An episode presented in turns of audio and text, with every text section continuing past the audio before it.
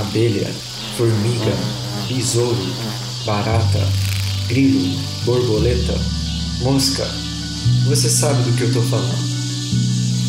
Os insetos permeiam a vida na Terra. O que você sabe sobre eles? Eu sou o Caio.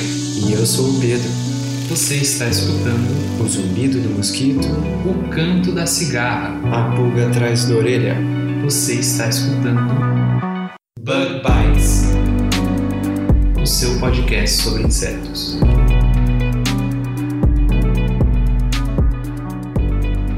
Seja muito bem-vindo a mais um Bug Bites. Falando diretamente da Toca do Besouro Studios. E como prometido na semana passada, hoje temos a parte 2 da entrevista com o Celso. Então, Pedro, nesse episódio nós vamos comentar aí um pouco sobre os besouros, né? Que foram objeto de estudo do Celso aí por muitas e muitas décadas. E olha, a quantidade de conhecimento que o Celso acumulou sobre besouros é realmente formidável. A gente ficou aqui bobo enquanto ele falava sobre as coisas assim com um domínio do conhecimento que impressiona, né? Além das histórias e causas muito interessantes, né? É, E Bruno, e aquela promoção do livro? Como é que é mesmo que funciona?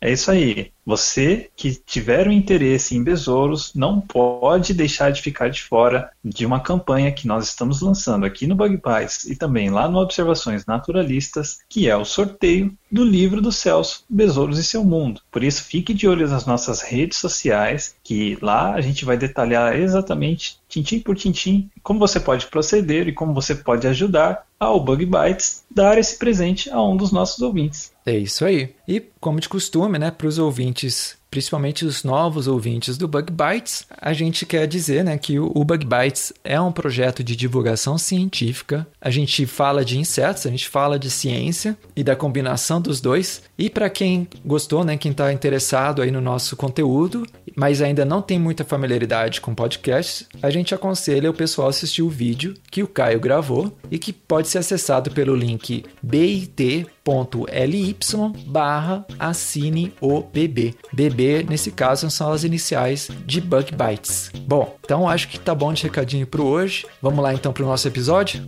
Vamos lá, que tá bem legal.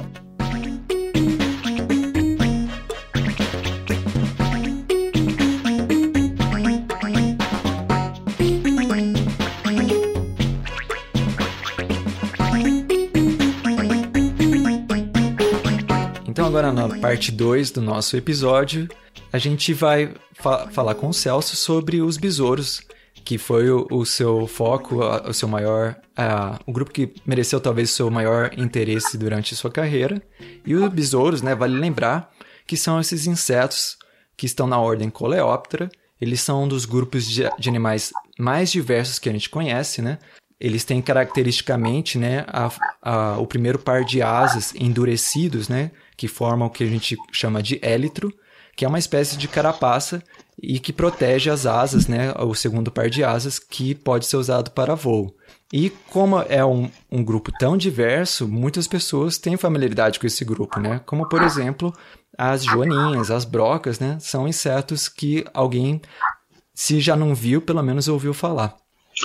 É, Pedro, e essa diversidade gigantesca, né, em formas e cores e tão fascinantes, né, que os besouros têm, realmente surpreendem as pessoas, né? Mas a importância dos besouros, ela vai muito além da aparência que eles têm. Então, uma coisa que a gente poderia perguntar para o Celso, né, aproveitar a participação dele aqui nessa segunda parte. Que importância tem o besouro nas nossas vidas? Bom, como eu já abordei assim superficialmente na primeira parte, eles também têm a importância econômica, ecológica e médica. Né? Ah, economicamente, alguns têm sob aspecto negativo economicamente, que se constituem pragas que dão prejuízos de bilhões e bilhões de dólares mundialmente, eh, atacando não apenas produções agrícolas como materiais eh, estocados, né, como cereais, enfim. E ah, e, sob aspecto médico, algumas espécies que, pelo aspecto negativo, podem produzir ah, ulcerações, feridas e, e tal, e pelo aspecto positivo, podem produzir substâncias que, que é, utilizáveis é, na medicina em favor da humanidade. Tá? Então, sob aspecto, é, a importância né, deles em aspecto econômico, ecológico seria essa. Agora, tam, também tem, é, sob aspecto ecológico, um, um fato a levar em consideração é que muitas, espé uh, muitas espécies são responsáveis diretamente pela manutenção do equilíbrio ecológico de muitos ecossistemas, porque há muitas espécies que são polinizadoras, além disso há outros que, ao, por enterrar pequenos animais mortos e excremento de outros de, de animais, eles adubam o solo e ao revolver também aeram o solo mantendo a saúde daquele ambiente, daquele ecossistema, daqueles ecossistemas. É?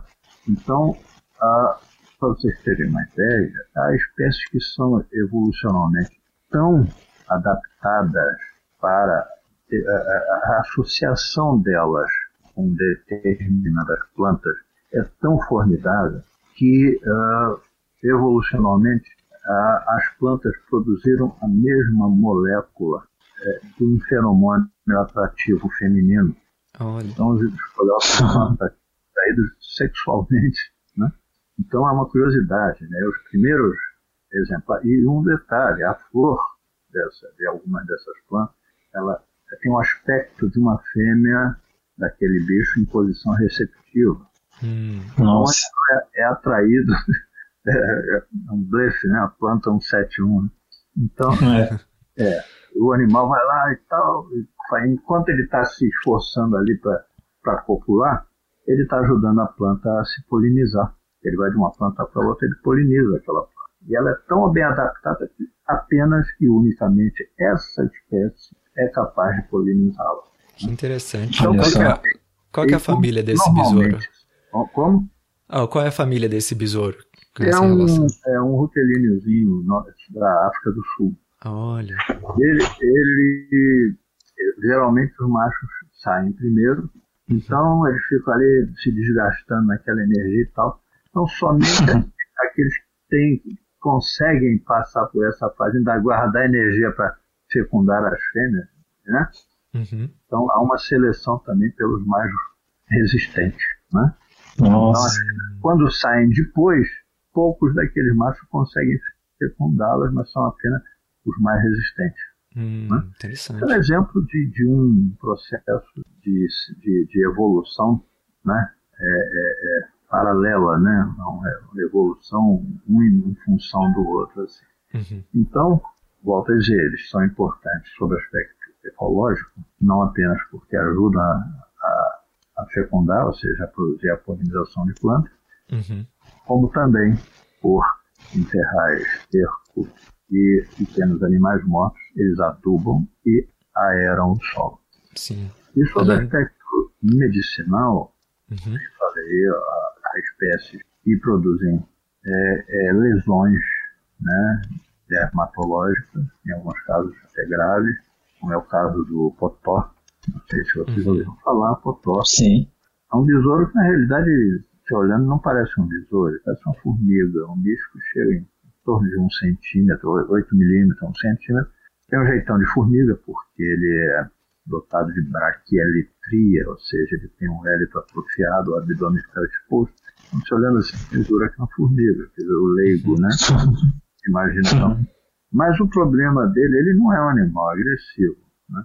Porém, ele muitas vezes é atraído pela luz e ao posar na pessoa, a pessoa, por reflexo, mete a mão para expulsar ele e então ele lança uma substância cáustica uhum. terrível, terrível.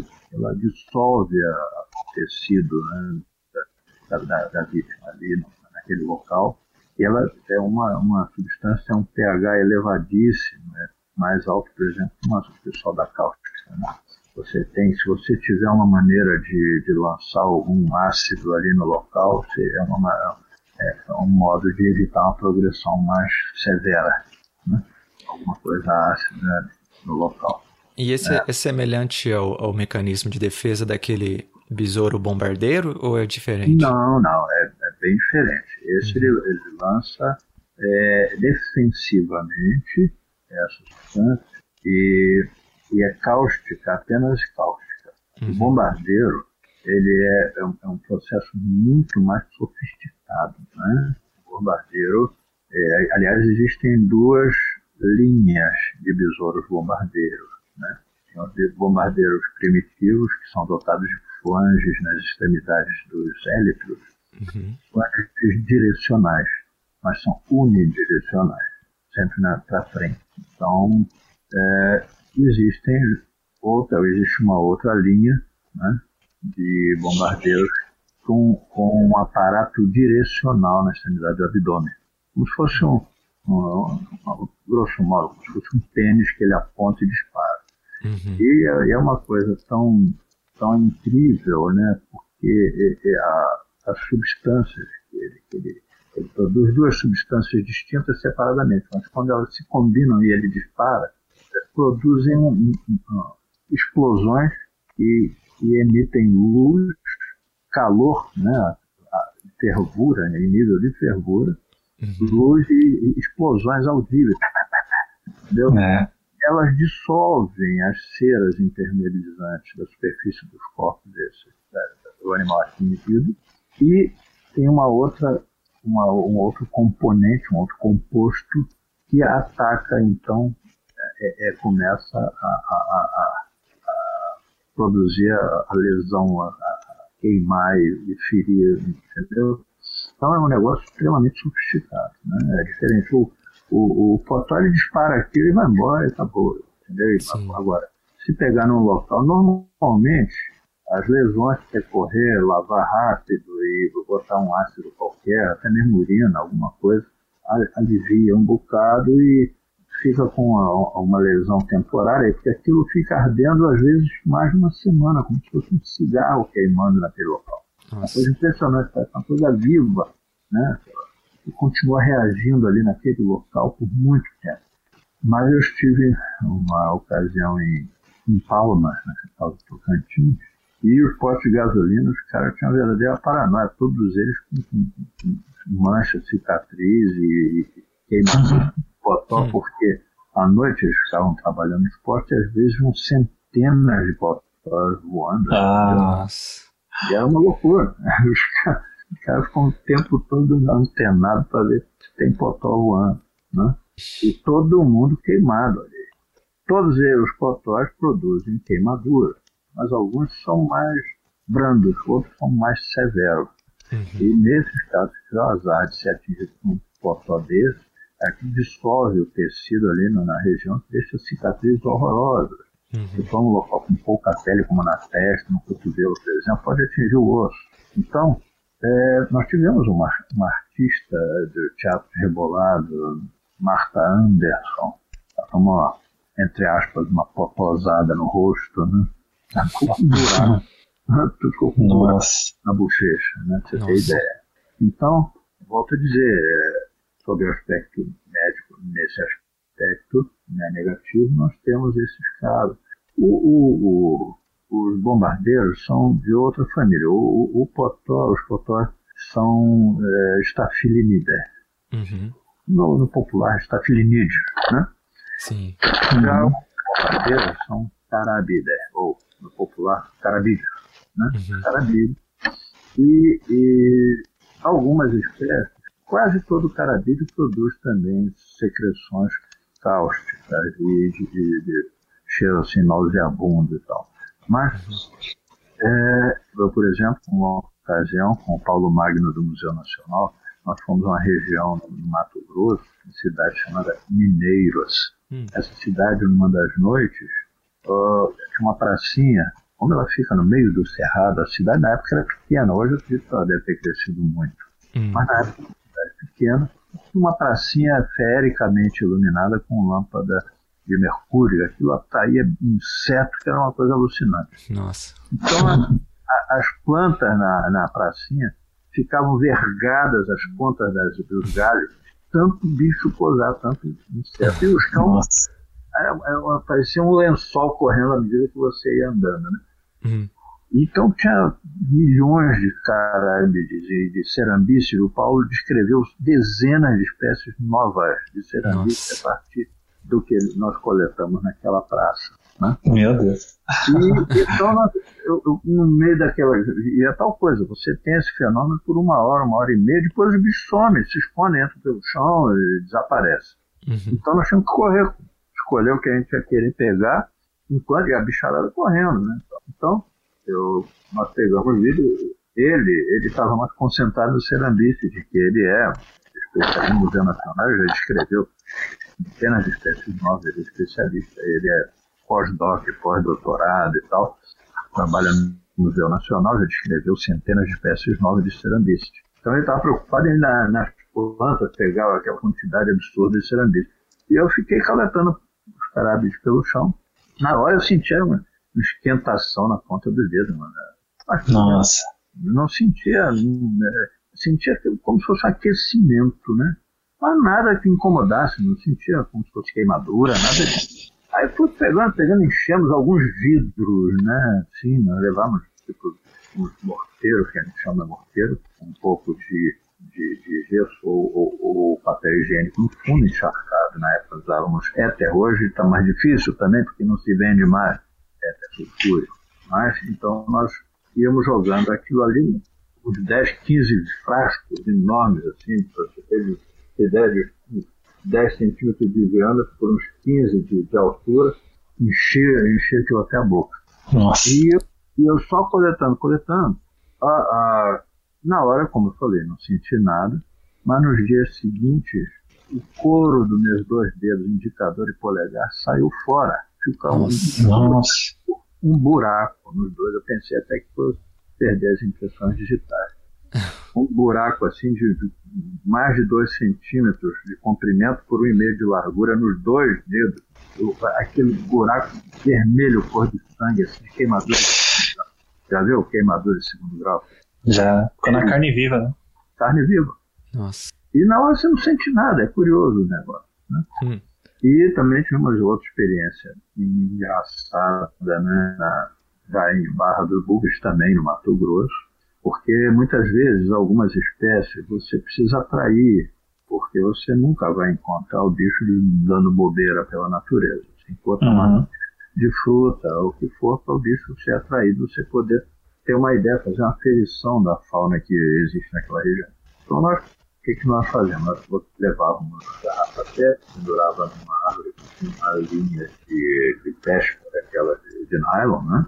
E dentro a gente fazia uma janelinha nas garrafinhas, botava no, um, dois dedos de caldo de cana e frutas bem maduras, né? Um mamão já meio passado, banana, manga e tal, que às vezes botávamos também um pouco de cerveja, um pouco de cidra, ou vinho e tal.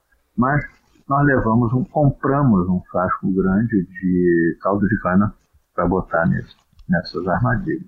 Uhum. Só que quando nós chegamos, nós vimos tanta árvore que a gente costuma chamar de árvore roncadora. Né? São árvores que são muito floridas. Então hum. você chega embaixo e hum, aquele ronco de tanto inseto, né? Mas é que tem himenóptera, coleóptera, lepidóptera, tem tudo voando ali. Mas, ah, vamos, vamos aproveitar esse.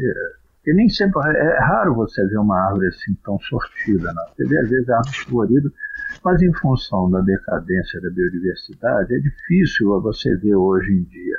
Né? Uhum. Então, é um fenômeno uhum. maravilhoso que eu espero que vocês algum dia ainda tenham a oportunidade de ver. Uma árvore infestada, as flores assim, milhões de bichos voando em volta. Sim. Aí nós vamos coletar e deixamos no hotel o frasco com, a, com o caldo de cana. Né? Quando nós voltamos, todo mundo encarando a gente com, com olhos malignos, né? Falei, caramba, o que que houve? simplesmente a garrafa explodiu no quarto. Nossa. Espalhou, parecia cerol, não sei se sabe o que é cerol, né? Aquele vidro esmalte moído que se usa para o pessoal gosta de botar em, em pipa, né? Em, sim, em, sim. Em pandorga, papagaio, para cortar a pipa dos outros. Uhum. Rapaz, o, o, o vidro virou quase que virou pó. A única coisa que inteira era um pedaço do fundo e o gargalo que cravou na mala do, do voou, cravou na mala do, do, do, do Paulo. Nossa. Tivemos que lavar o quarto todo, o, tel, o teto, paredes, tudo ensopado de caldo de cana. Nossa! Coisa impressionante, nunca imaginei um negócio desse. Né? Sim. Uma bomba, né? caldo de cana fermentado. Né? Nossa. Então, é, é, os bichos são atraídos por, por essas é, focos luminosos e tal. E a experiência que eu tive com os carábides foi essa. E Perdi, um- na época, um bom pedaço dos dois dedos. Felizmente, não fiquei com cicatriz e nem cheguei a perder as digitais.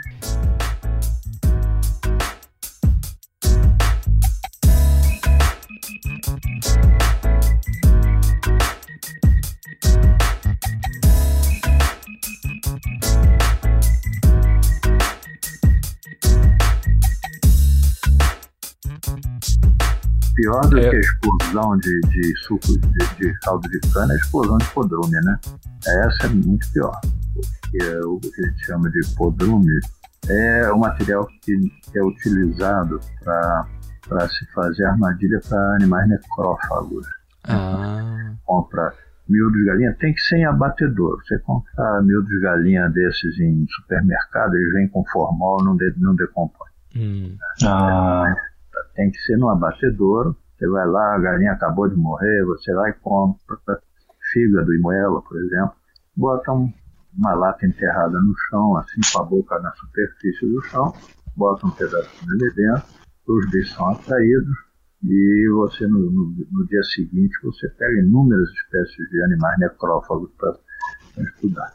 E isso também, quando você compra, ainda está muito fresco, você tem que deixar fermentar, aquilo começar a se decompor. Aí fica três, quatro dias, chega a ficar verde o vidro assim por dentro, a carne está em decomposição. Tem que ficar de costas para o vento, porque o cheiro é insuportável. O que, que a gente não faz pela ciência, né? Então, a gente bota um pouquinho daquela isca em cada coisa. Só que quando você abre o vidro, chega a fazer aquele barulho assim de da pressão do, do gás né, lá dentro. Por isso que ele tem que ficar de costas pro vento. Porque se pingar uma gotinha na tua mão, tu vai ficar com aquele fedor uns dois, três dias. É, que é, é- é incrível a, a persistência daquele mau cheiro. Né? Então, tomar muito cuidado, não deixar pingar na mão, na roupa. E, e o que acontece? Né? Também pode se tornar explosivo. Tem um episódio com um outro entomólogo, no caso até, surpreendentemente, um entomólogo de lepidóptera de borboleta, né? falecido Luiz Otero, do, do Museu Nacional, ele foi a fazer um levantamento em Itatiaia, da lepidopterofauna. Aí uns amigos pediram, ah, já, já pega um pouquinho também do, do necrófago lá pra gente estudar e tal. Ele disse, ah, legal. Pegou, levou um, um frasco cheio de, de miúdos de galinha e, e, e moela, enfim. Aí ele ficou empolgado ao ver tanta borboleta, saiu do hotel e deixou o frasco no hotel. Ah, rapaz, quando ele voltou, ele já viu o urubu voando em cima do hotel, sobrevoando o hotel. Cara, o frasco explodiu no quarto, não precisa dizer que ele foi expulso. Não. Nossa. Foi naquele hotel é um hotel de luxo que tinha no interior do parque, da, daquela, da, de Itatiaia, né? Hum, É, mas, e teve um outro fenômeno, esse também com o meu, com o meu patrono, Costa Lima. uhum. Também ele foi vítima de uma, de uma bomba dessas. Só que Nossa. ele foi mais grave, porque ele estava sobrevoando, ele indo de avião da, da FAB para, para uma região sobrevoando, né? ele pegou uma carona no avião e o podrome explodiu dentro do avião. Nossa. Imagina, né? Nossa. Todo mundo passando mal, vomitando, e não podia, não tinha onde aterrissar, o cara no meio do nada na Amazônia, um avião, avião é, é, é, de turbo, é, de hélice, não era nem turbo, era avião de hélice. Nossa. Horas sentindo aquele fedor, Nossa. Nossa. porque os aviões não eram pressurizados, né? Quando chegou lá no alto, aquele bagulho pau, explodiu, cara, foi uma encrenca severa, né? Nossa. Então são percalços né, da, das lides científicas. Todo cientista tem umas histórias engraçadas assim para contar. Sim. Tem um, Ô, um economista. Oi, Ah, Bruno. pode desculpa. falar, Pedro. Pedro. Tá, tem... Eu ia falar que tem um economista, né, que ele, ele fala num, num programa né, de, de podcast dele, né? Sim. Que uma das receitas mais eficientes para você emagrecer é, se É. você tiver um- uma garrafinha com vômito. Aí toda vez que você sente fome, você dá uma cheirada. Me lembrou essa história aí do avião. Ô, ô, Celso, Ah, você estava contando essa história do, das armadilhas para pegar é, insetos e animais necrófagos, né? E tem um relato seu, do seu livro, que eu acho bem interessante, que é com relação a um dia que você preparou uma armadilha dessas e Ah. A lata sumiu. Conta essa história Sumiu. pra gente. O que? A lata, levado tudo. Porque o que acontece? Eu, eu, é, porque, na realidade, aquele Copophanius é o maior, é um dos maiores escarabeides do mundo, né? E é o maior faneide, faneine, né? Quer dizer, uma tribo de escarabeinos brasileiros é o maior que existe, é um monstrengo bicho. Tem ilustrado no livro, né? E, e esse bicho, é o que acontece. Eu, eu enterrava a lata, foi lá em Brasília, porque eh, na época havia um, na, asa norte né, do plano piloto lá de Brasília, num bairro, né, aquilo lá, na época, hoje está cheio de edifícios, não vai pegar mais nada. né? Mas aquilo ainda havia muita mata ali, e havia um cemitério de cachorros que ah, Nossa. É, a, a- a prefeitura pegava os cachorros de rua e tal, e quando não eram resgatados em uma semana, dez dias, eles ele- eletrocutavam os bichos todos e jogavam, jogavam em, em cova rasa. Nossa. Nossa. Rapaz, aí então você botava e enterrava uma lata na região ali, você, a, a lata enchia até a boca, não, não, não entrava mais, porque você não, não conseguia reter mais um tempo.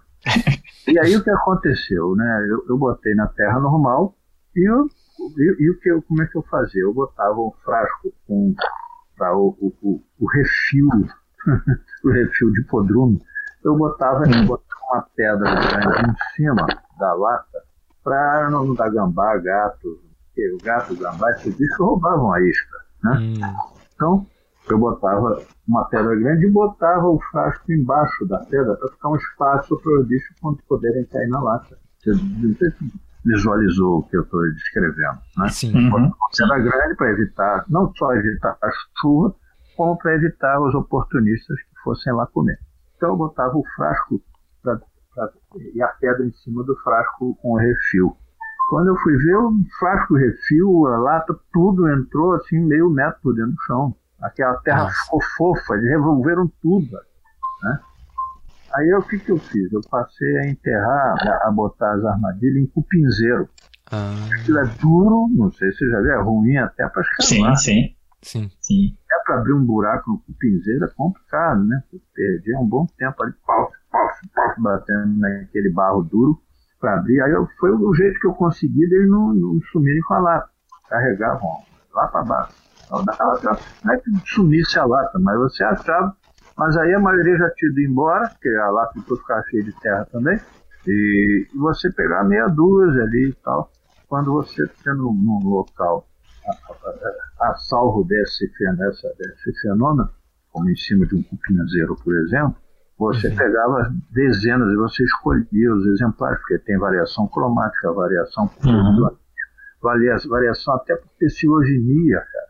Tem uma função nessa espécie, tem uma pecilogenia interessantíssima, né? As fêmeas normalmente, ah, os machos, eles têm na lateral do pronoto, eles têm dois corninhos, né? Tem um corno cefálico enorme e na lateral do, do, do pronoto dos, dos machos há um corninho de cada lado e tal. As fêmeas não, não são dotadas desse corninho. Uhum. Porém, elas têm uma carena em cima que ela vai abrindo para o alto. Ela sobe e, e abre assim para o alto. Existe ah, algu- algumas fêmeas, que eu digo a pecilogenia consiste nisso. Ah, Em algumas fêmeas, o- o- essa carena ela sobe convergente, vai fechando para o alto. Hum. Entendeu? Então são diferentes, parece até outro bicho. Caramba, o que, que é isso? Mas não, são, é, são fenômenos de pecilogenia que só ocorrem nessa espécie, até onde eu sei. Hum. Eu nunca vi nenhuma outra. Então, você precisa pegar uma amostragem grande para poder escolher o material que você quer. Os exemplares, eu, eu sempre procuro fazer as minhas representações, uma, uma amostragem não só do tamanho, E ali aparece, claro, obviamente, a pecilandria, né, que é a variação de formas de macho dentro da espécie. Então, tem a variação pelo tamanho. Tem variação cromática, tem uns azulados, tem uns mais para negro, tem, geralmente são verdes. Né? Mesmo assim, tem verde escuro, tem verde brilhante, verde bandeira, tem azulados, e tem alguns raríssimos que são vermelhos. Então, você, se você pegar dois ou três só, você não vai ter como é, é, é demonstrar toda a riqueza da variabilidade daquela espécie. Então, eu pegava uma representação grande, né? tirava os que me interessavam, soltava o resto, uhum. né? mas é, esse bicho deu esse, essa reação no início, né? Depois, mas eu trabalho, porque eu tive que cavar pinzeiro, é um negócio complicado. Né? É. Resolvi. Né? Então, se vocês encontrarem um lugar em que ele seja muito abundante, vocês possivelmente vão se, vão se deparar com, esse, com, esse, com essa encrenca.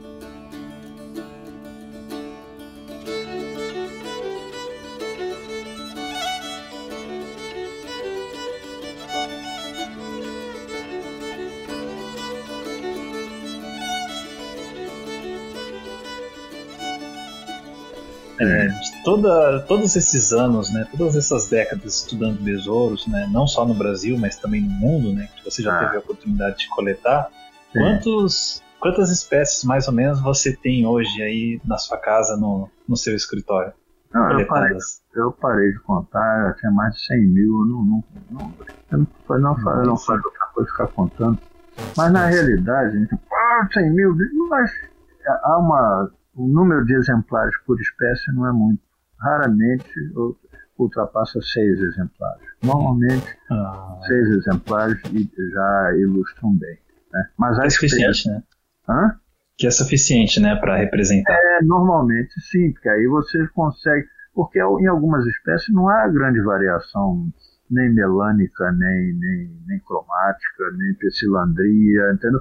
A maior diferença é do macho para a fêmea, que às vezes o macho tem o tacho mais grosso, a fêmea o tacho mais fino, a forma do corpo é igual, tudo igual. Não tem sentido você botar. Então você faz uma representação mostrando a variação dos tamanhos, três machos, três fêmeas, ilustra bem. Entendeu? Um macho pequeno, um macho médio, um macho grande, uma fêmea pequena, média grande, acabou. Sim. Agora em outra não. Por exemplo, tem uma peridinota da região, é um, um da região da, da, da, de ecossistema de Cerrado, chama a peridnota sumptuosa. Esse bicho tem um número quase infinito de variações cromáticas. Hum. E numa, houve uma época que eles descreviam até como subespécie. Então, vermelhos chamavam é, subespécie aeruginosa, a azura ciânia, a verde era, era esmaragdina, entendeu? E por quê? Originalmente, elas foram descobertas, mas, por exemplo, eu estive na, na, ao norte da, do Mato Grosso, naquela Belém, é, Belém Brasília, não, é aquela. É, a Santarém. Né? Então, na, na, na, região norte do Mato Grosso, uhum. esse, esse bicho sempre é azul marinho, uhum. brilhante. É um bicho maravilhoso, um bicho lindíssimo, mas esses são sempre azul marinho brilhante tem uma região lá em Goiás que são sempre verdes. Então, quando esses primeiros que descobriram, os primeiros entomólogos que descobriram essas espécies, eles deram, é, eles consideraram subespécies em função desse detalhe. Uhum. Só que o que aconteceu lá em Brasília, hoje não mais porque a devastação, não só a devastação, mas como a poluição acabou com tudo. Hoje no Brasil, o Brasil foi um dos lugares onde eu via ocorrer a mais espantosa quantidade de besouros. Não, praticamente você não via uma planta que não tivesse cheia de besouros quanto é família, né? E, e na, em algumas, existem uma, umas árvores lá com as flores azuladas, outras com a flor amarelada e tal, e que atraíam muitas dessas pelidinotas suntuosas. E, e, o que ocorre em Brasília, dão todas as cores misturadas. E eu vou fazer representação de umas 15 cores diferentes. Tem dourado, tem azul escuro, hum. tem, tem ciânio, tem, tem, tem magenta, tem vermelho, vermelho escuro, vinho, é, entendeu? Então, eu, eu precisava representar tudo isso até para você ter uma definição. Porque o cara acha um bicho diferente, uma coisa, ah, isso deve ser outra espécie. Não. Tem toda uma paleta cromática ali impressionante. Não é? Mas isso é uma raridade. Seria raro. Raro você ter uma, uma, uma espécie que você precise botar um número maior de exemplares. Né? Como estou dizendo, quando há muita variação. É, normalmente meia dúzia e tal. Mas esse material todo, a minha ideia era, já era para ter sido entregue ao Museu Nacional, porque eu, eu já tinha oferecido para deixar lá. Hum. Na época, é, é, é, quando eu cheguei a oferecer, fiquei aguardando uma resposta e eles, porque o que acontece? Uh, havia caso, por exemplo, né, de outros entomólogos que pesquisavam lá no Museu Nacional, mas eram autônomos como por exemplo o Henry Pearson. Ele era um inglês, mas naturalizado brasileiro. Ele tinha um sítio em Guapimirim, estudava lepidópteros, né, as borboletas, e ele é, conseguiu, há muitos anos atrás, conseguiu que o Museu Nacional disponibilizasse uma salinha para ele. Então ele levou a coleção dele para lá, tinha uma mesinha onde ele estudava e tal a coleção separada da coleção principal do museu. Por quê? Como eu falei, milhões e milhões de animais, centenas ou milhares de gavetas. Uhum. Você, para procurar um bicho, se a sua coleção for integrada à coleção principal, muitas vezes para você manipular um determinado animal, para fazer uma comparação da sua própria coleção, você tem uma mão de obra danada para pegar um determinado bicho, um, é, um compactador lá e tal. Né? E, e, o compactador, o que acontece? Você tem que entrar numa fila, porque você tem, tem que abrir um espaço de cada vez, então tem um um tinha horário hum. estabelecido para você poder entrar, marcava um dia e hora para poder pegar determinada caixa em qual determinado lugar, ter, ter uma ala para poder estudar. Era complicado. Sim. Aí eu falei, ó, eu, quando o Pearson morreu, né, eu falei, se puderem disponibilizar a salinha, eu levo minha coleção também já deixo aí no museu, uhum. aí adianta, entendeu? Só Sim. que eu preciso ter acesso, porque eu continuo estudando, eu não parei de estudar. Sim. Eu continuo. Uhum. Tenho descoberto muitas espécies novas, tenho descrito espécies novas, agora tá, esse ano agora, próximos meses, vai ter uma nova espécie de ente, um orgulho. Olha. Então eu, eu, preciso estar em contato com o meu bicho, até para fazer curadoria eventual, uma coisa ou outra. Sim. Infelizmente, a é. sala foi ocupada nós não, não temos um, um, outro espaço que podemos ceder para você. Falei, bom, tudo bem. Então, quando eu morrer ou aposentar, eu dou com aí integra a coleção, ou quando eu não tiver mais condição de trabalhar, integra tudo, né? E foi sorte, né? Sim. Porque teria é. fumaça, né? Sim. Infelizmente virou felizmente, né, Celso? Foi, foi. Já eu teria perdido tudo. O trabalho de uma vida teria virado fumaça. Sim. Né? Nossa. E Celso, é, recapitulando, né, isso que você falou, hum. né? A gente conversou aí do, né, de besouros polinizadores, dos carábides, né, que são predadores, é, e é. dos decompositores, né? E uhum. o, o, Bruno mencionou aí, né, você viajou pelo mundo e pelo Brasil coletando besouros, né, aprendendo é. a história deles. Mas eu contei, você fala assim, eu viajou pelo mundo, eu conheci 31 países e tal. Mas eu não sou rico, não. o que acontece, eu tenho, meu cunhado, ele era diretor da, da extinta Varig, né? Hum. Então eu tinha passagem gratuita para o mundo inteiro. Olha.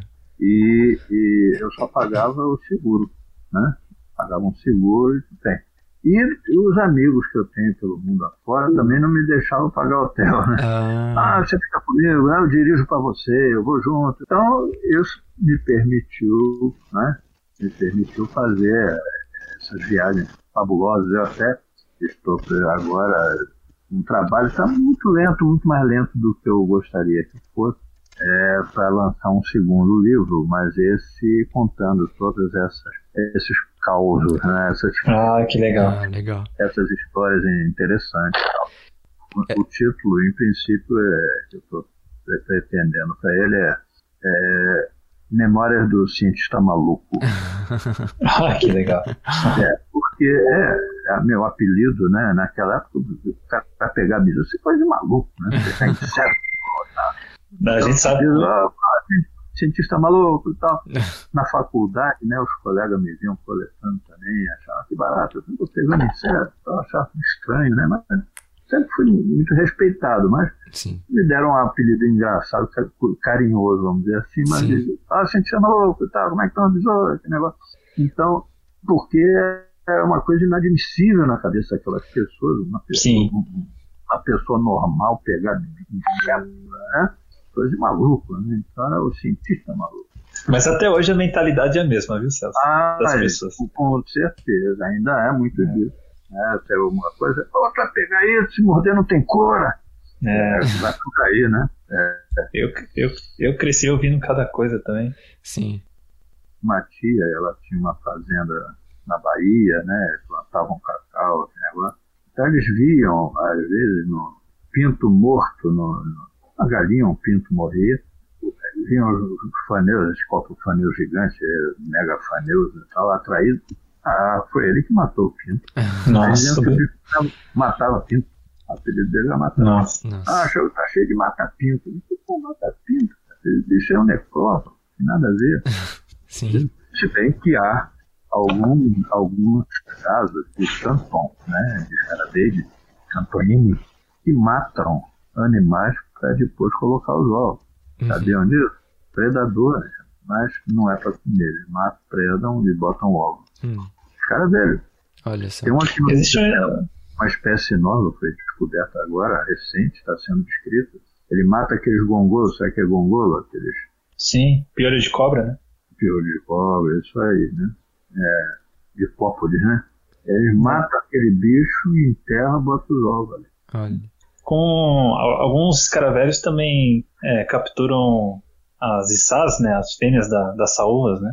Sim, sim. Anajuras, né? Arrancam o Arrancam a cabeça, É, arrancam o o abdômen. abdômen, né? Abdômen. ovos ali. E, Mas é, o, o mundo é, da entomologia é um mundo paralelo e muito desconhecido, né?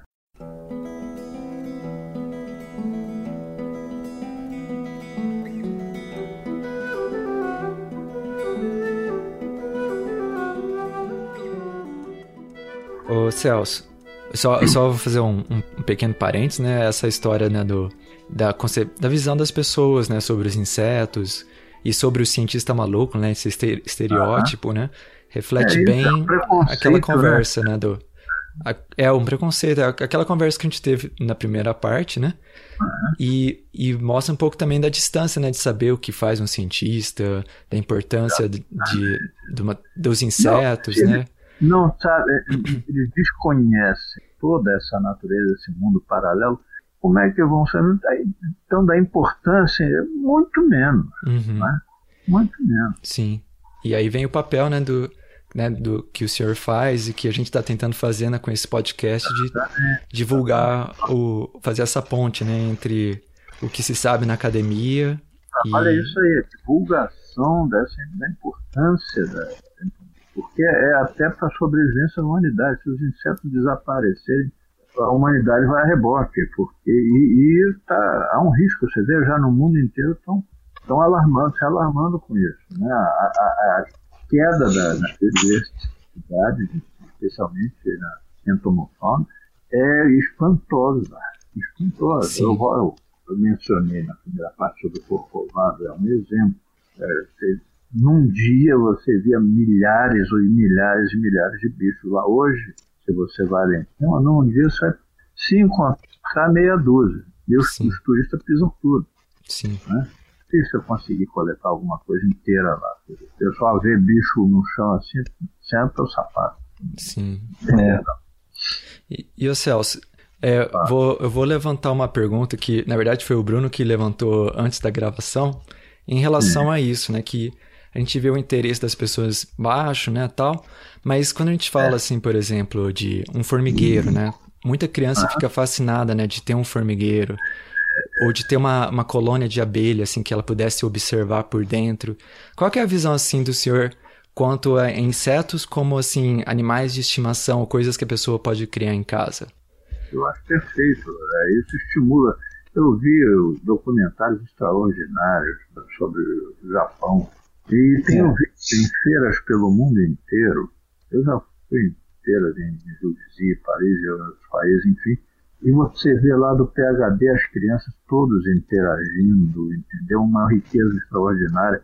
Eu agora recentemente estive na, na, na Bolsa Sunset de Givici, lá na França, e rapaz, coisa que me impressionava, eles tinham assim uma, uma banca com seis entomólogos com, com, com binoculares né, potentes, à disposição, todo mundo que tinha algum bicho esquisito que não, não conseguia identificar, estudante, cientista, todo mundo chegava, levava o cara na hora ali, estudava, dizia se é raro, se não é, identificava ou não, entendeu?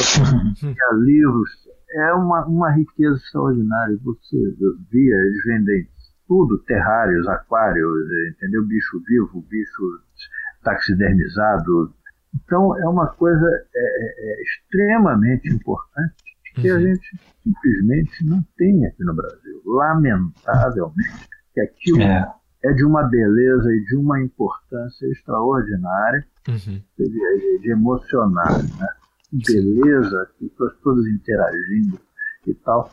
É lógico que há espécies que são muito focais e, e estão em áreas de preservação ambiental. Você não pode coletar, isso já está na lei. Né? Uhum. Não é o caso de você estimular a pessoa a transgredir a lei nesse nível, mas o problema é que aqui tudo é proibido. Uhum. Exatamente. Inclusive, eu tenho uma, uma reportagem que eu vi no Japão, vocês poderão confirmar isso.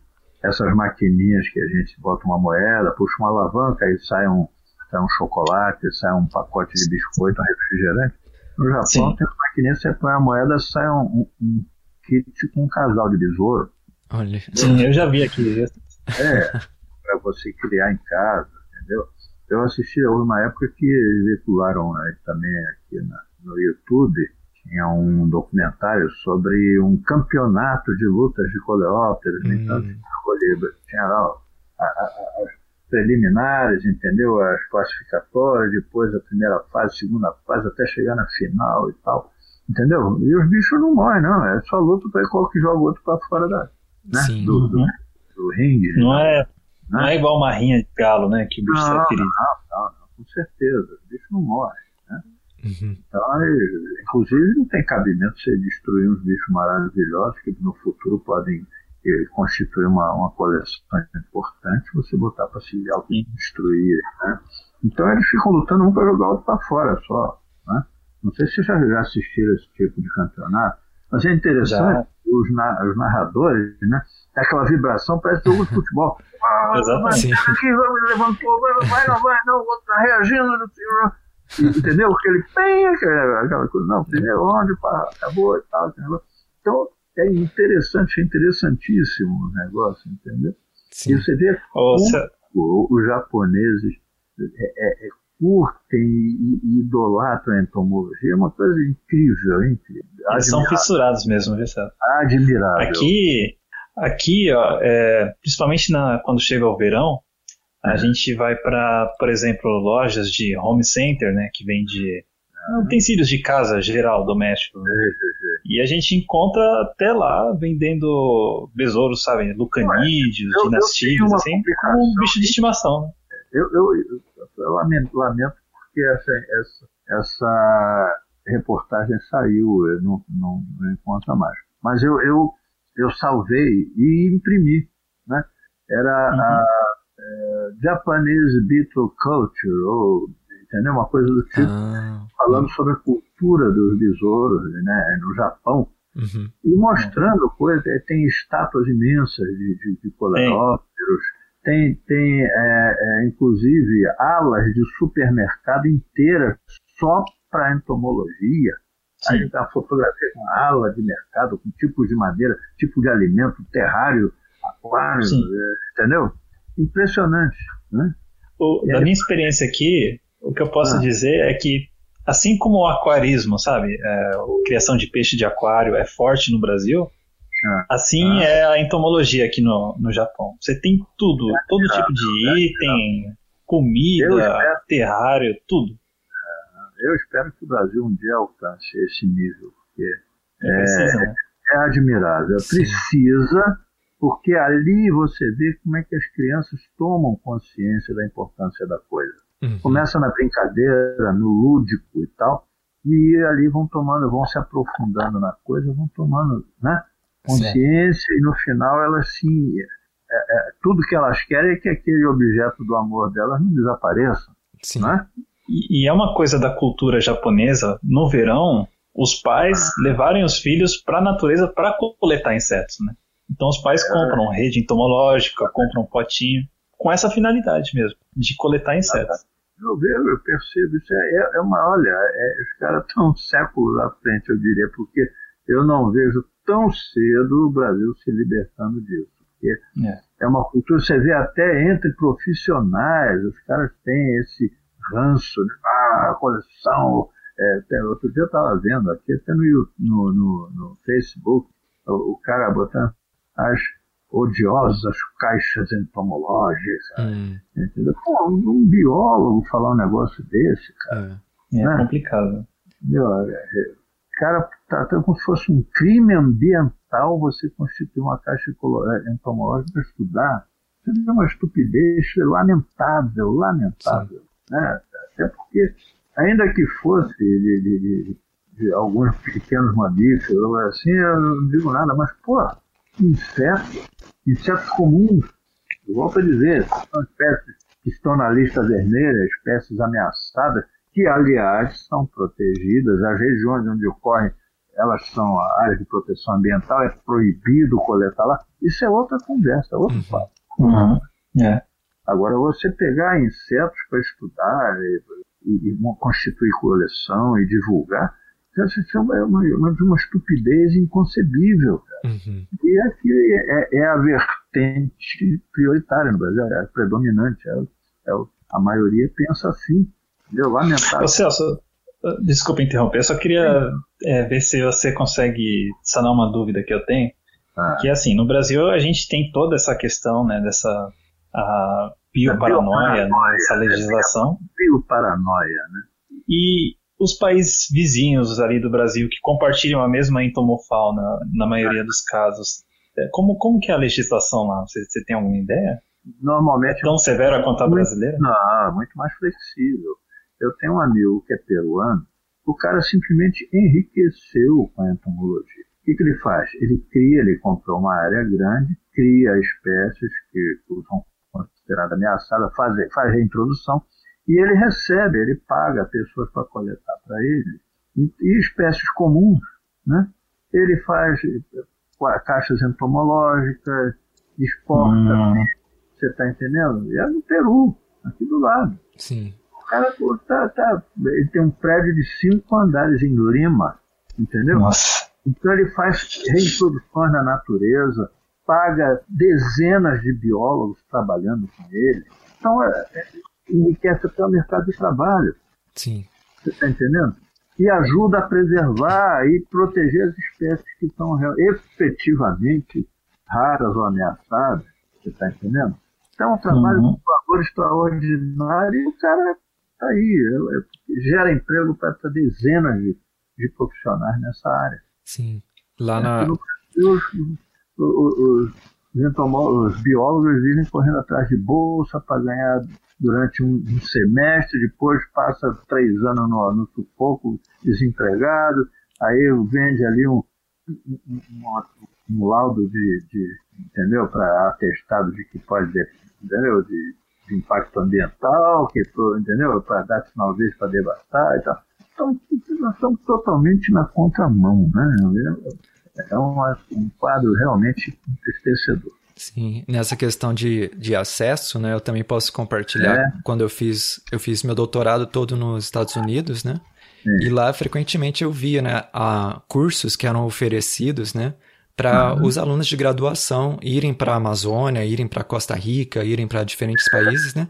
Mas quando eles iam é. para a Amazônia, ia para a Amazônia peruana, Aham. devido a todas as Ah. complicações, né? Você mencionou aí a Costa Rica. Uhum, Costa Rica você pode pegar o que você quiser.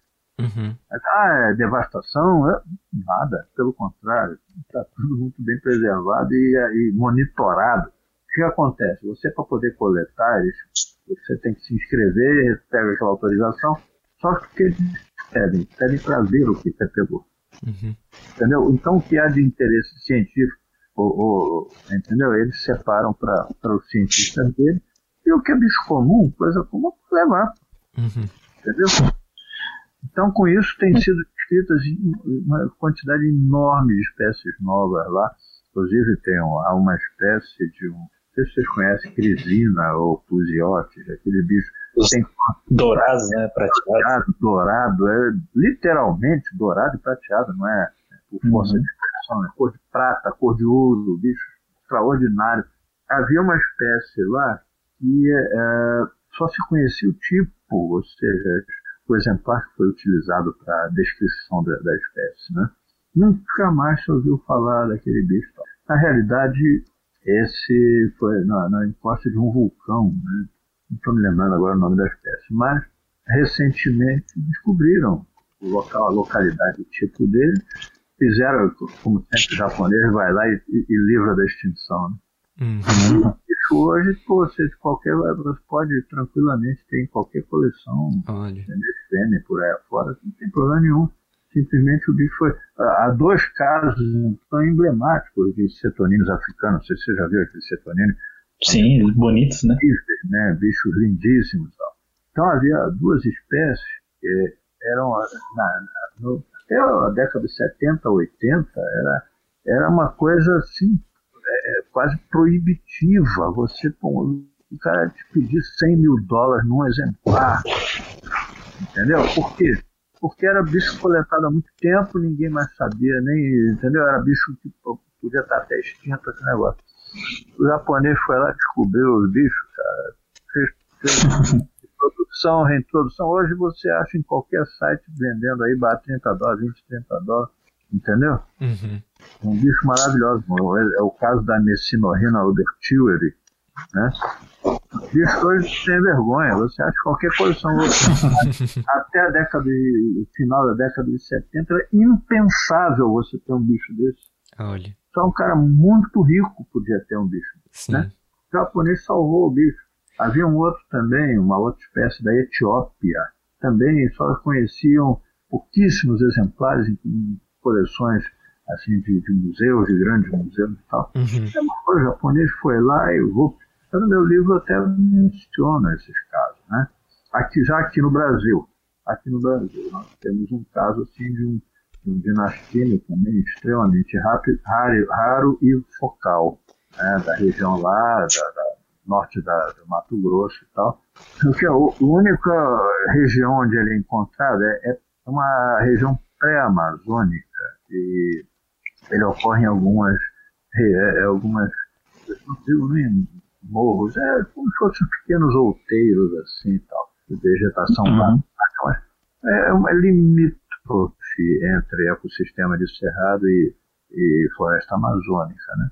O bicho só existe naquela região. Hum. E o que acontece? Tem um quartel lá da, da aeronáutica e, a, e aquela região toda ali é a área de teste de explosivos e. Ixi. Entendeu? Nossa, Barbicha, logo isso. é lá, vai pegar um para estudar. Já sai o gemado, Nossa. Entendeu? então o que, que acontece? É, é uma inversão, você está entendendo? É uma inversão. Ah, o bicho é raro, protegido, não pode pegar. É, mas pode impor, pode explodir, né? Hum. É uma, uma- um outro caso aí bem curioso, é, além desses, né, que o Celso comentou, é o do Dinaste Satanás, né, que tem na Bolívia. É outro bicho extremamente ameaçado também. Mas é o que eu digo, os japoneses estão pegando e estão reproduzindo, e vai sair, vai acabar saindo dessa É. da tudo vermelha. hoje em dia, basicamente, tudo que você sabe sobre a biologia do Dinaste Satanás é o que vem do- dos criadores no Japão, e não É, dos bichos na na- na Bolívia. está condenado, meu amigo. Na natureza, né? vai acabar, vai acabar com ele, não vai demorar. Mas por quê? Poluição, né? Uhum. Pessoas como esse que eu te falei, esse entomólogo peruano, ele ainda se preocupa com essas coisas, mas ele é impotente contra a devastação. Entendeu? Sim, o poder econômico dessa, dessa máfia dos agrotóxicos entendeu? é muito grande. Eles são poderosíssimos. Né? Então, esse desmatamento também. é, eles são entendeu? E com é. isso, a degradação é essa tá, tá crescendo num ritmo acelerado, né?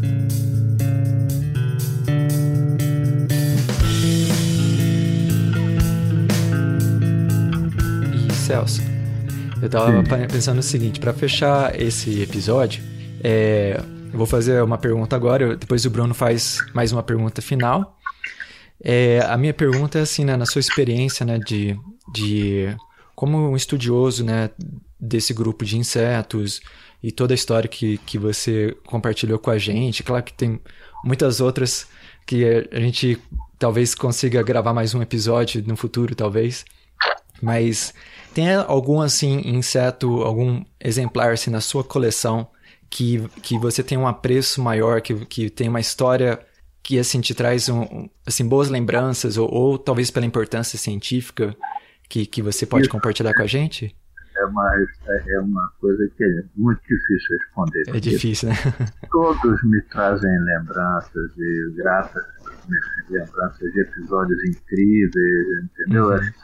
Alguns nem tanto, mas a, a maioria ali são circunstâncias extraordinárias, né? Como eu vi, por exemplo, não é exatamente, nem sempre é exatamente por causa de um inseto especificamente, mas uma experiência num determinado ambiente, como Sim. na África, por exemplo, né?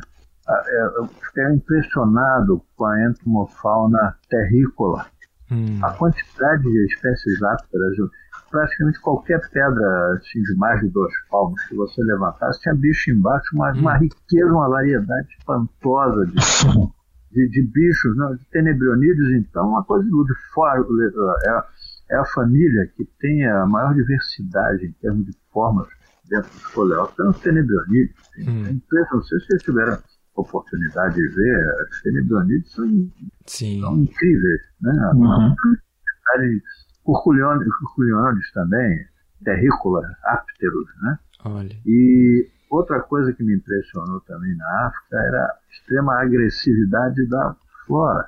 Hum. Você via aquelas árvores floridas e tal, aí ficava empolgado para pegar um, um, bicho colorido, um goliatine daquele, e saia todo, todo arranhado, todo ferido. E a, as plantas têm, principalmente aquelas acácia, né? Uhum.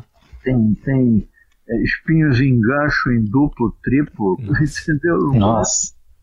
Você tem que ir com muito cuidado, senão você sai todo estupiado. Sim. Né? E, e eu, eu aprendi a respeitar as plantas lá, não é, não é brincadeira.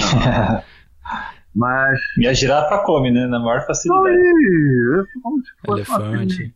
passa aquela língua preta dela, pronto, ele sai mastigando como se não fosse nada, né? Deve ter um couro grosso na língua, né? É. E então eu tenho experiência, por isso que eu digo, estou escrevendo um livro que tanta coisa impressionante que eu vi, tanta coisa extraordinária, que eu ficaria horas relatando aqui, entendeu? Então, Sim. navegar uma espécie assim, um assado, sei lá, entendeu? É difícil eleger uma, Sim. né? Tem uma, uma... Eu sei que. Ah. Eu sei que já, já vi uma manifestação sua uma vez ah. é, falando sobre uma, um, um, determinado exemplar que você tinha na sua coleção, que ele tinha um tamanho que era incomum, que você nunca encontrou um outro exemplar com, com o mesmo nunca tamanho. Vi, nunca vi igual. É. Ele está falando da, daquele pirodes, né? É, é, é. é, eu talvez, eu não sei disso, é uma espécie nova, mas até onde eu consegui apurar, ele seria um, uma espécie conhecida de pirodes, mas ele é quase do tamanho de um tano, monstruosamente grande. É lá do Amapá. Hum. Né? Uhum. Mas Quantas vezes maior que um, que um em tamanho natural da espécie comum? Ah, mas três, duas, pelo menos duas vezes o comprimento dos maiores. Uhum.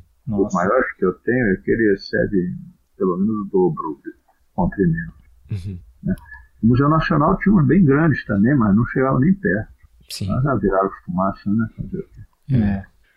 Mas, então, é, como eu digo, tem experiências assim, incríveis. Uma experiência mais recente que eu tenho tido é, é dessa de coleta em praias, né?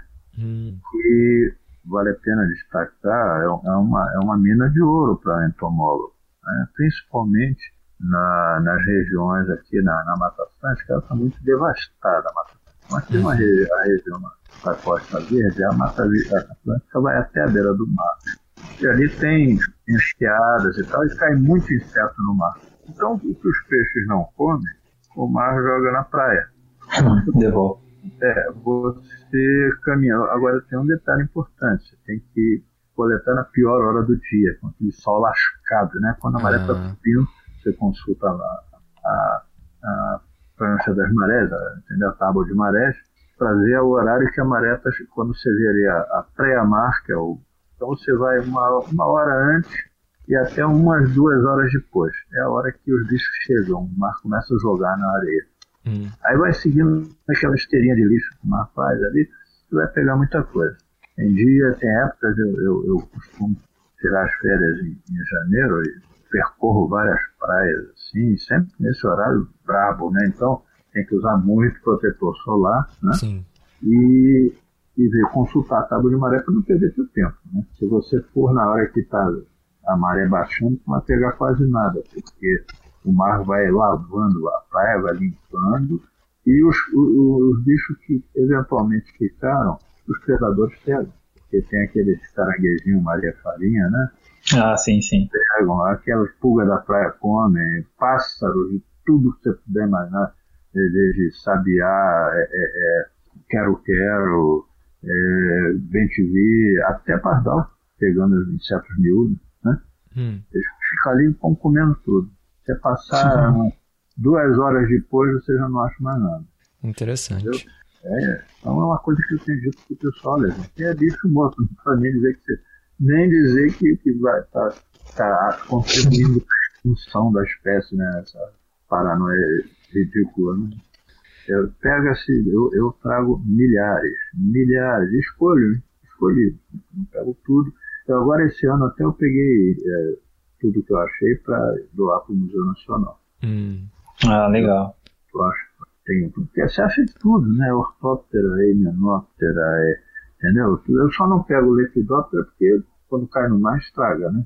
É. Eu pegava, eu pegava também odonata, mas também quando eu trago acaba estragando as asas e tal.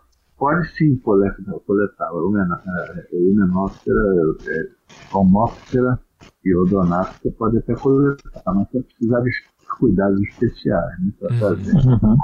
A coleta eu vou jogando dentro do vidro com, com um pouquinho de álcool, entendeu? E no final do mês, quando eu volto, eu tenho, trago 3, 4 mil bichos assim, mortos. nossa, Tudo, tudo mor- que caiu morreu no mar, morreu afogado, que legal, né? entendeu? Então é uma, uma, uma dica que eu dou para entomólogos. E alguns amigos já têm feito isso, têm pego bastante Uhum. coisa. Bom, acho que a gente vai, vai fechando o episódio por aqui. É, Sim. Bruno, você quer fazer alguma pergunta antes de a gente fechar? Então, eu acho que o Celso, nos comentários dele, abordou a maioria dos assuntos que eu ia perguntar para ele. Parece até que previu aqui o que eu ia perguntar. Ah, com certeza, se, se a gente tivesse maior disponibilidade de tempo, né, e o formato do podcast permitisse, com certeza daria muito mais horas de, de conversa. Mas É. a gente então agradece muito ao, ao Celso aqui a, a disponibilidade, né, de participar aqui no nosso podcast. A gente com certeza aprendeu muito e, e foi muito satisfatório, né, ouvir todas essas histórias e, e, e ver, né, a carreira e a luta, né, para conseguir fazer pesquisa, fazer divulgação no Brasil. E eh, espero que o ouvinte também tenha ah, é, gostado também, né, de, de todo esse conteúdo que foi compartilhado. E a gente deixa aí a, a, a palavra final com o Celso para as considerações finais antes de a gente terminar o episódio. Ok, eu, é que agradeço a vocês pela oportunidade de contribuir para a divulgação né, da importância da entomologia, principalmente, como eu falei, no aspecto econômico, ecológico e médico.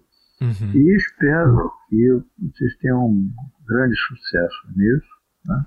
é que as pessoas se conscientizem, né? aqui no Brasil principalmente, se conscientizem, se conscientizem da tremenda importância que ela tem. Tá legal. É isso aí. E eu aproveito para agradecer mais uma vez ao Celso por ter aceito esse humilde convite que nós fizemos, né? Alguém que já deu entrevista aí para Parabéns. Inclusive, de televisão e tudo, a gente fica muito honrado com a sua participação. Com certeza. Parabéns para vocês por esse esforço, que é, é louvável. Isso eu digo, eu desejo todo sucesso. Muito Obrigado, obrigado. obrigado. A gente fica muito feliz e o que a gente puder também ajudar com divulgação, o senhor pode contar com a gente também. Ok, obrigado. Um abraço para todos vocês e aos ouvintes. Um abraço. Isso aí.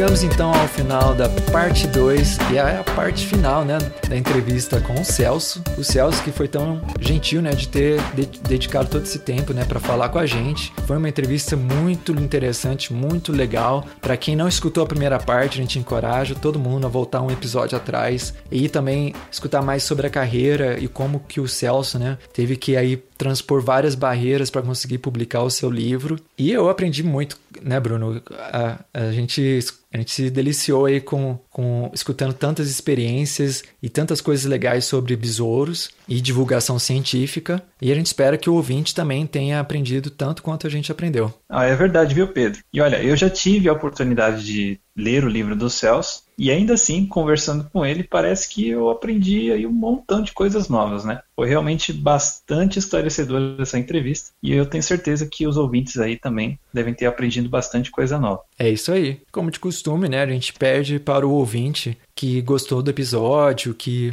que se interessou pelo assunto, para escrever para gente, para nos dar o feedback, para dar o seu retorno, né? Dizer o que gostou, o que não gostou, o que poderia melhorar. Até talvez quem você gostaria de ver aqui no Bug Bites sendo entrevistado. A gente ficaria muito contente de receber sua, seu e-mail, seu, seu, seu contato, seja é, pelo Facebook ou pelo Instagram. A gente sempre fica muito feliz de receber é, esse feedback do ouvinte. Mas por hoje a gente quer só lembrar o ouvinte, né, que a gente está fazendo aquela campanha para o sorteio do livro que o Celso escreveu, Besouro e seu, e seu Mundo. Então não perca, não, não fique de fora. Procure a gente nas redes sociais, Instagram, Facebook, Twitter, qual for a sua rede social favorita. E o, mesma coisa, né, para Observações Naturalistas, né?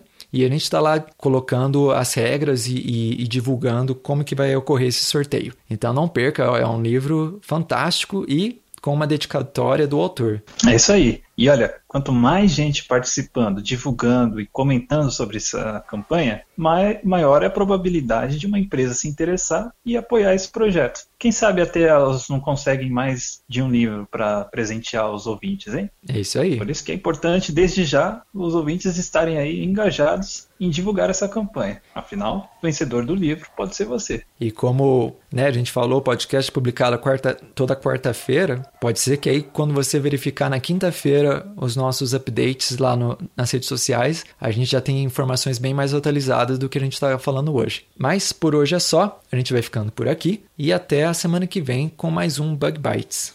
É isso aí. Tchau, pessoal, e até o próximo episódio.